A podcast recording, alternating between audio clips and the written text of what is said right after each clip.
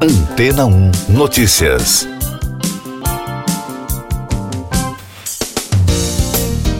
Bom dia! Um tipo de concreto sustentável que elimina o gás carbônico do ar está sendo testado nos Estados Unidos. Segundo reportagens publicadas nesta semana sobre a inovação, o novo material também emite menos CO2 e tem a capacidade de se autorregenerar.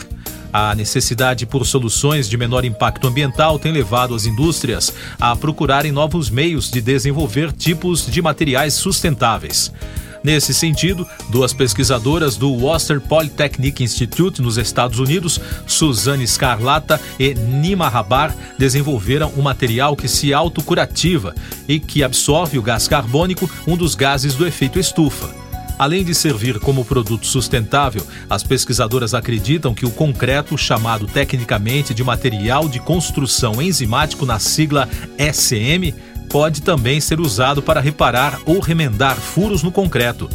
A novidade é produzida a partir de um biomaterial composto por areia e anidrase carbônica, um tipo de enzima encontrada em células vivas que precisam de CO2 para sobreviver.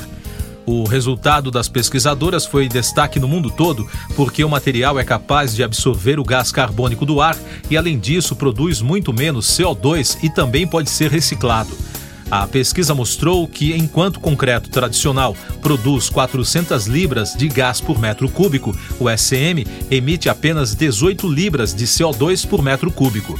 Como ainda está em fase de testes, a inovação, contudo, deve levar um tempo para chegar ao mercado.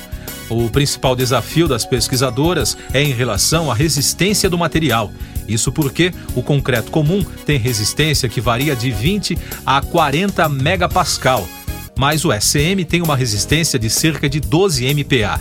Dessa forma, o material pode ser usado em projeto com demanda menor que a necessária para a construção de prédios, como os muros de residências. As construções sustentáveis são uma tendência tecnológica. No Brasil, pesquisadores da Universidade de São Paulo vão erguer o primeiro prédio brasileiro com climatização sustentável. Trata-se do Centro de Inovação em Construção Sustentável da Escola Politécnica da USP, que vai utilizar a troca de energia térmica entre o prédio e o solo. A nova técnica vai servir como um sistema de ar-condicionado natural para retirar o calor do prédio. Em entrevista à rede CNN, o professor Alberto Hernandes Neto afirmou que a vantagem desse tipo de tecnologia é que, como o solo está a uma temperatura mais baixa e constante ao longo do ano, será possível aumentar muito a eficiência do sistema de ar-condicionado. E daqui a pouco você vai ouvir no podcast Antena 1 Notícias. Câmara dos Deputados aprova projeto que limita a cobrança do ICMS. Conselho da Petrobras decide atrasar troca do comando da estatal. Segundo dia de debates em Davos termina com alerta sobre crise alimentar global. O plenário da Câmara dos Deputados aprovou por 403 votos favoráveis e 10 contrários o projeto de lei que limita em 17% a cobrança de ICMS sobre combustíveis, energia elétrica, transporte coletivo e comunicações.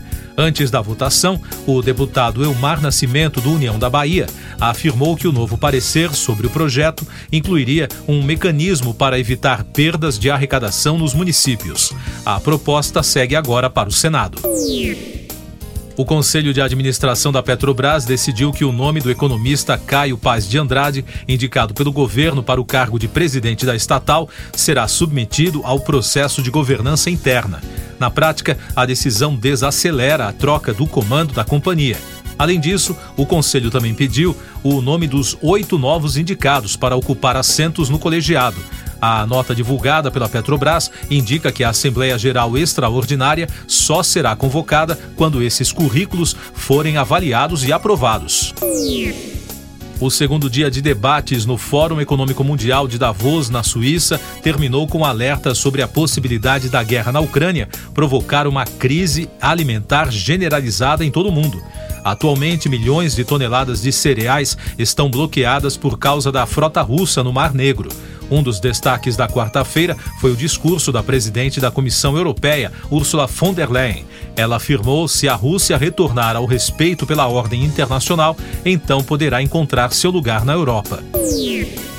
Eu sou João Carlos Santana e você está ouvindo o podcast Antena 1 Notícias, trazendo mais destaques internacionais.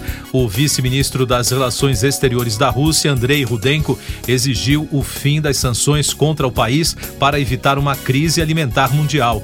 O diplomata também exigiu que a Ucrânia retire as minas dos portos do Mar Negro para que os navios possam exportar cereais e afirmou que está disposto a garantir um corredor humanitário para as embarcações. Nos Estados Unidos, pessoas próximas ao atirador do Texas, responsável pela morte de 21 pessoas em uma escola local, disseram à imprensa americana que Salvador Ramos sofreu bullying na adolescência e enfrentou problemas familiares.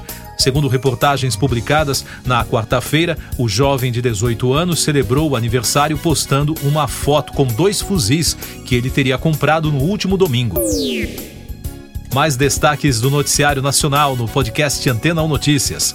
As fortes chuvas que atingem a região Nordeste desde o começo da semana causaram a morte de uma pessoa, deixaram três feridos e dois desaparecidos em Olinda, após deslizamento de terra. Os temporais provocaram alagamentos, desabamento de casas e suspensão de aulas e serviços não essenciais. A Universidade Tecnológica Federal do Paraná identificou até o momento 170 casos de alunos e professores que afirmaram ter sofrido intoxicação alimentar na semana passada após realizarem refeições nos restaurantes da universidade. Em nota, a UTFPR informou que tomou ciência das ocorrências nas sedes do centro e Ecoville e está monitorando a situação para que todas as medidas cabíveis sejam tomadas para esclarecer os fatos e apurar as responsabilidades.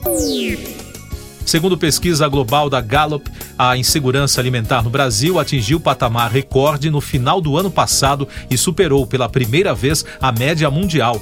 O problema afeta mais mulheres, famílias pobres e pessoas entre 30 e 49 anos, grupos que, segundo os pesquisadores, geralmente têm mais filhos, prejudicando diretamente a atual geração de crianças brasileiras. O deputado evangélico Lincoln Portela, de Minas Gerais, foi eleito o novo vice-presidente da Câmara no lugar de Marcelo Ramos, que foi destituído do cargo. Também foram escolhidos outros nomes que irão assumir a segunda e a terceira secretarias da mesa diretora. Os cargos ficaram vagos em decorrência da mudança de partido dos parlamentares. Segundo o jornal Folha de São Paulo, o ministro das Comunicações, Fábio Faria, será convidado para explicar aos deputados a parceria entre o governo federal e o empresário Elon Musk, que esteve no Brasil nesta semana. O convite é resultado de um requerimento de convocação apresentado pelo PSOL junto à Comissão de Fiscalização Financeira da Casa. Destaque da saúde. O Brasil registrou na quarta-feira 157 mortes pela Covid-19 em 24 horas, totalizando mais de 666.100 óbitos desde o início da crise. A média móvel nos últimos sete dias é de 105, com tendência de estabilidade. Também foram notificados mais de 6 mil novos casos, somando mais de 30 milhões e 800 mil. Com isso, a média móvel de infecções no mesmo período foi a 14.400, com tendência de queda. Tecnologia. O Brasil enviou ao espaço na quarta-feira dois satélites a bordo do foguete Falcon 9 da SpaceX. O lançamento realizado nos Estados Unidos faz parte do projeto Lessônia.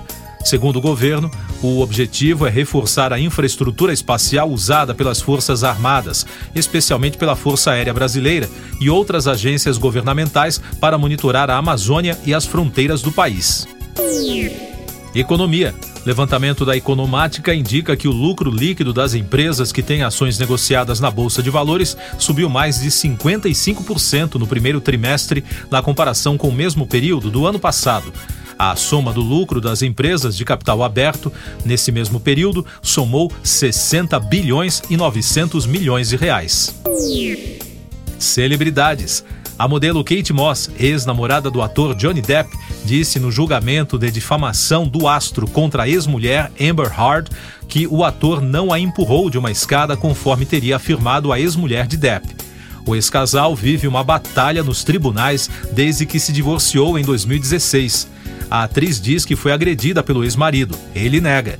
Depois de perder um processo por difamação no Reino Unido, o ator está processando Hard nos Estados Unidos. Siga nossos podcasts em antena1.com.br. Este foi o resumo das notícias que foram ao ar hoje na Antena 1.